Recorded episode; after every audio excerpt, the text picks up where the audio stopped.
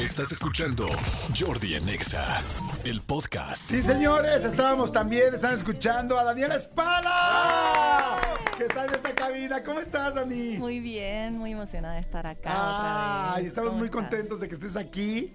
Les cuento así muy breve la historia de cómo conocí a Dani. Eh, fuimos a una eh, presentación de los Grammys aquí en México, como que hicieron una noche muy especial, algo muy extraño que la verdad yo nunca había visto para acabar pronto. Lo hicieron en el, en el Hotel Sumaya, ¿verdad? No, en el, Manolito? en el Museo Sumaya. En el Museo Sumaya, perdón, en el Museo Exactamente. Sumaya. Y este, y iba a cantar Carlos Rivera. Sí, señor. No, entonces nos invitaron a ver un concierto de Carlos Rivera. Y antes de Carlos Rivera salió Daniela con una guitarra, eh, con su tono argentino. Y empezó a platicar y estaba muy emocionada porque dijo, es que esto es lo más cercano que he estado hasta este momento de los Grammys. Y me pareció simpaticísima. Y, y dije, qué linda, qué simpática. Y madre, es que empieza a cantar y dije, wow, qué talentosa. Ahí te conocí, ahí te conocimos, Daniela, porque ahí la vimos Ahí primera vez. descubrimos a Daniela, Y nos, sí. nos enamoraste muy cañón. Gracias. ¿Hace cuánto fue eso? Y 2019, ¿no? Sí. Creo que sí, principios de 2019. Estuvo increíble, la verdad, esa noche. Yo a partir de ese día te bajé en las redes, en las plataformas, me hice tu fan. Después eh, te invitamos aquí al programa. Sí. Veniste y platicamos como a los dos, tres días. No sé si te ibas a ir de viaje, no tengo idea. ¿Qué ha pasado de ahí Ah. para acá? Bueno, pasó de todo, que pandemia. eh, en esa época yo creo que estaba escribiendo el disco que, sali- que salió en pandemia, que fue puro teatro. Y después, eh, bueno, y después me puse a, a escribir un nuevo disco después de que salió ese. Y tardé bastante escribiéndolo y ahora este año ya empiezo a promocionar ese disco que va a salir en octubre de Ok. este año. Sí, Está fantástico. Entonces, Sí. eh, llevas, ¿desde antes ya vivías en México? sí. Sí, yo vivo en México desde el 2013, Ok. hace 10 años. Ok, fíjense qué, qué- qué lindo está esto, porque eh, Daniela, ese día que, que yo la escuché, me quedé impactado con las letras, me quedé impactado con las canciones. Ahorita escuchamos, eh, estábamos también, Mm. pero por ejemplo, Vete de una vez me fascina. Eh, alguna vez te dije que mi favorita era Costa Rica. Ajá. Este, bueno, hay muchas canciones que me fascinan.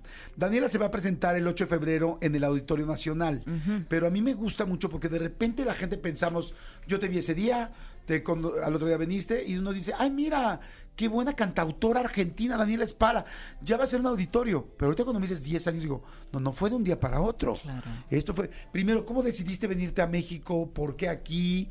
¿Cómo estuvo todo este rollo? Sabes que yo atribuyo mucho a, a- a la amistad con Jimena Sariñana.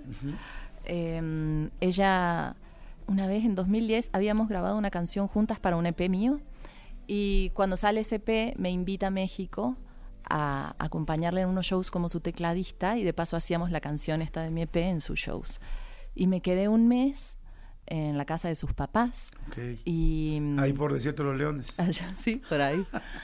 Y la verdad, en ese mes surgieron muchas oportunidades eh, para grabar un disco y para después venir a vivir acá para promocionar ese disco. Y bueno, y así fue. Yo volví a Argentina ese 2010. Volví a Argentina a grabar el disco. Estuve un par de años grabando ese disco y ya en 2013 me vine. ¿Da miedo cambiarse de país? ¿Sabes que A mí no me dio mucho miedo. Eh, mm, hay, hay cosas que me dan más miedo, que son mucho más, más chicas o más insignificantes. Pero mm, a mí lo que me daba miedo era pasar mucho tiempo sin mi familia. Y la verdad, cuando llegué fue tan emocionante la ciudad. La, la- la pasé muy bien, conocí mucha gente, me divertí mucho. Y, y era un lugar donde también podía desarrollar más mi, mi música, mi carrera. Entonces, eso también me, me llena mucho. E- Eres, la verdad, una cantautora súper, súper talentosa. Por favor, si no han escuchado a Daniela Espala, búsquenla ahorita en plataformas digitales, pongan así, Espala, se escribe S-P-A-L-L-A. Y este, y me encantan tus letras, son como muy profundas, pero al mismo, o sea, como muy reales, con muchas cosas que a veces no decimos, pero de una manera que la dices muy cotidiana. Entonces, como dices, ay, qué rico. Sí, eso que está diciendo es lo que siento, pero no me atrevo a decirlo. O sabes que a mí me pasa mucho eso. Yo soy muy mala para hablar. Ajá. Entonces, en, en las canciones aprovecho para decir todo de una manera muy precisa, Ajá. ¿no? Creo que es como esa, todo lo que me cuesta hablar lo puedo escribir después en las canciones. Oye, y este, y por ejemplo, también las relaciones amorosas, cómo son importantes para poder escribir, ¿no? También. O sea, hay una parte que era ¿Cuál era la de, la de esta para la de estábamos también, vete de una vez. Mm. Luego había otra que era canciones tristes. Y dije, Sí. Daniela, necesito, neces- o sea, voy a ser tu amigo y voy a estar ahí cerca de ti. Y voy contra ese hombre, no sé quién sea, pero voy contra ese- Ay. De repente es bueno que haya situaciones complicadas para poder escribir. Sí, sí. Eh, en, en situaciones complicadas a mí lo que me pasa, como a mucha gente, supongo que busco respuestas y en la música es donde voy a buscar esas respuestas. Eh, un poco como ir a ir a terapia, ¿no? Cuando uno va con el terapeuta o la terapeuta, hablas de las cosas que te están inquietando. Claro. O las cosas que, que andan bien, bueno, no sé, las simplemente las comentás ahí un poco por encima. Pero pero sí, ahora igual estoy tratando canciones tristes, eh, contrario a lo que suena, en realidad es yo ya no estoy para canciones tristes. Ok, ok, ok. Sí, la canción y es de este nuevo disco que se llama Dara que sale en octubre Ajá. y mm, y en este disco sí empecé a buscar también cómo escribir desde otro lugar. Y, y hay, y hay canciones como Canciones Tristes o Calle Sin Salida, que es una que ha salido hace poco también, que hablan sobre cómo aprendo a elegir. Como que ya eso que me hacía mal, prefiero pegar el volantazo porque veo que es una calle sin salida. Es que eso es lo que, fíjate, acabas de decir algo bien interesante. Creo que escuchar a Daniel Espala es como que te sirve también de terapia personal, o por lo menos a mí me ha funcionado así. Mm. De repente hay canciones que digo, claro, pues sí, sí es cierto. Debí haber pensado esto. Claro, o sea, porque todos vamos aprendiendo. O sea, yo soy mm, mucho más grande que tú y hay cosas que sigo aprendiendo y aprendiendo y equivocándome. Digo, ¿cómo es posible que todavía no haya aprendido esta lección? Y la vuelvo a aprender, pero escucho una canción y digo, de Daniela, y digo, ah, tienes razón, podría ser eso. A ver, vamos a poner un pedacito de canciones tristes. Va, Está venga. interesante eso. A ver, dame contexto de canciones tristes. Canciones Tristes, la escribimos con Francisca Valenzuela, una amiga chilena, y, mm, y justamente queríamos hablar de eso, cuando esas personas vuelven en un momento donde uno ya está del otro lado, ya, ya no, no siente lo mismo por esa persona y ya entendió que es- esa historia no iba a ir a, a un lugar que nos hiciera feliz, ¿no? Entonces esa persona vuelve y uno le dice, no, yo ya no estoy para canciones tristes. Oye, ¿cuánto tiempo se tarda uno en hacer una canción así? No. Esta canción, a mí estas canciones del último disco me han salido como por en partes, ¿no? Primero lo de No estoy para canciones tristes me salió caminando yendo al gimnasio. Ajá. Después eh, me junté con la Fran y avanzamos bastante la canción y después me fui a Córdoba y sentía que le faltaba un poco de, de algo al verso, entonces ahí salió lo de ¿por qué volviste? ¿Todo bien en casa? ¿Todo bien en casa? Y así fue como en etapas. A ver, dime una cosa, ¿y hay un previo para esto? Porque, porque se te ocurrió yendo al gimnasio. Ajá. Pero se te ocurrió yendo al gimnasio pensando en alguien. O sea, esta, esta tiene, o sea, tenía que ver con alguien. hay muchas historias Ajá. involucradas en esta canción. Es que te voy a decir algo, a mí de repente me preguntan, yo, yo hago unas entrevistas ahora en YouTube. Sí, las he visto. Ay, muchas gracias. Y me dicen, oye, qué padre entrevista. Este, ¿y cuánto te tardaste en hacer esa entrevista? Y les digo, 10 años.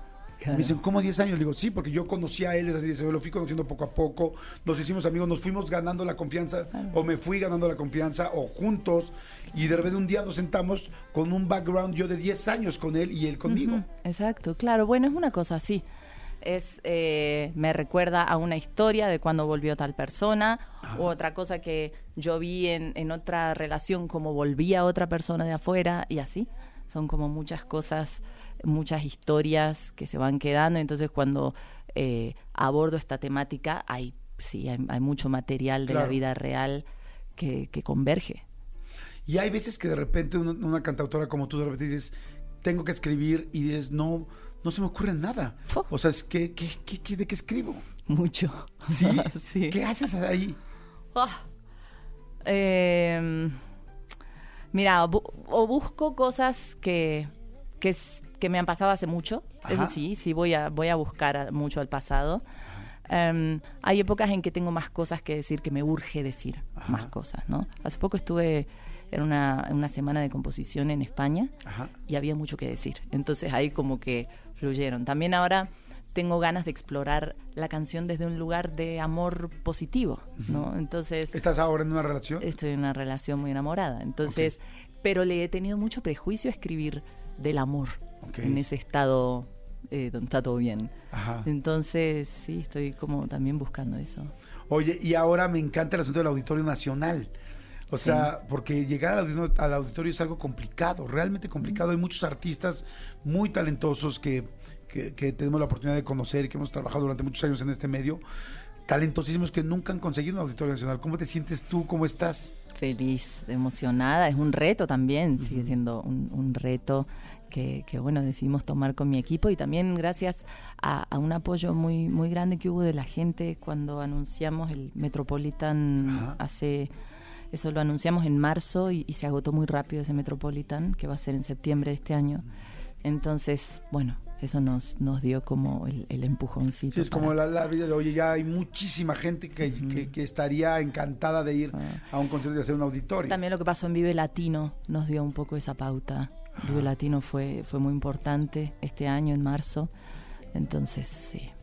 Oye, y alguna vez me platicaste que tú corrías enfrente del Auditorio Nacional, sí, creo. Sí, eso. Cuéntame. Corría.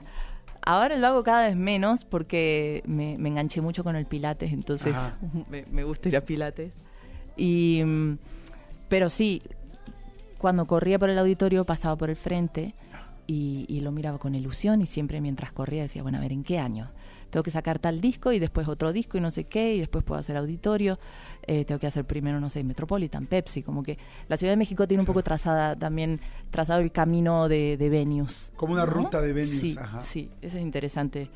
Y, y entonces, y me acuerdo grabando este disco, Dara, escuchaba los demos y pensaba, bueno, ¿será esta canción la que me lleve al auditorio? ¿no? Y, y bueno, y ahora poder estar anunciándolo eh, que bueno, ya está anunciado, ya está ahí a la venta, es, es, bueno, un sueño cumplido. ¿A quién has visto o a quién viste en el Auditorio Nacional alguna vez que dijeras, quiero estar ahí? ¿A qué concierto has ido? Eh, bueno, he ido a, creo que la primera vez que fui al auditorio fue un concierto de Mon Laferte. Ajá. Eh, el año pasado fui al de Rosalía, que me encantó. He estado en el, los últimos que fui fueron creo que Dana Paola, Tini, uh -huh. sí, y, Moderato. Okay. Sí, el show de Moderato que es así impresionante. Sí, sí, sí. Oh, me encantó. Que, que, uno ve el show de Moderato y dices, ojalá que le salga el negocio, ¿no? Porque dices, ves tanto fuego y tantas cosas, tanta producción, que volteas a ver el venue y dices, ojalá que les haya sido un negocio esto. Tal cual. Oye, ¿has estado ya en el escenario del auditorio con alguien más? Sí. Estuve el año pasado con los Caligaris. Ajá. me invitaron oh, a cantar. Nos adoramos aquí a los Caligaris, ¿verdad? Sí. Eh, Mon, le abrió un concierto a Mon uh -huh. en el auditorio. Eh, ¿Quién más? Ahora recuerdo esos dos, esos dos momentos. Pero está fantástico porque, sí. digo, es muy lindo estar en el escenario, pero es mucho más lindo estar en la marquesina. Ajá. o sea, porque es completamente Daniel Espala. Sí. Eh, va a ser esto el 8 de febrero. 8 ¿La de gente febrero. ya puede comprar sus boletos? Sí, ya están a la venta. Ok. Sí, Les digo algo, eh, se van a agotar. Se los digo en serio, se van a agotar. Entonces, toda la gente que quiera ver a Daniel Espala, este es el momento, porque uno va avanzando y va avanzando y va avanzando el tiempo y luego uno lo va dejando para después. Y cuando te das cuenta ya no hay. Uh -huh. Porque eh, el Metropolitan, me habían platicado que fue que se vendió muy bien. -huh. y, y, el auditorio son tres Metropolitans, no es como tampoco nada tan alejado del Metropolitan. Uh -huh. O sea, el Metropolitan ya es bastante, sí. es mucha gente. Sí. ¿no? Entonces se va a agotar muy rápido, así es que aprovechen vayan a ver a Daniel Espala. Me da mucho gusto, me da mucho gusto verte, me da mucho gusto saber que estás en una etapa tan feliz Gracias. y me da mucho gusto saber que tienes este pues este premio, no este premio, sino más bien este momento tuyo solo en el auditorio que has trabajado con creces. Sí, muchas porque, gracias. Porque así gracias, es. Y que hoy tanto trabajo con tanto talento se junten y se, y se conviertan en este primer auditorio. Primer auditorio. Así, así lo vamos a llamar.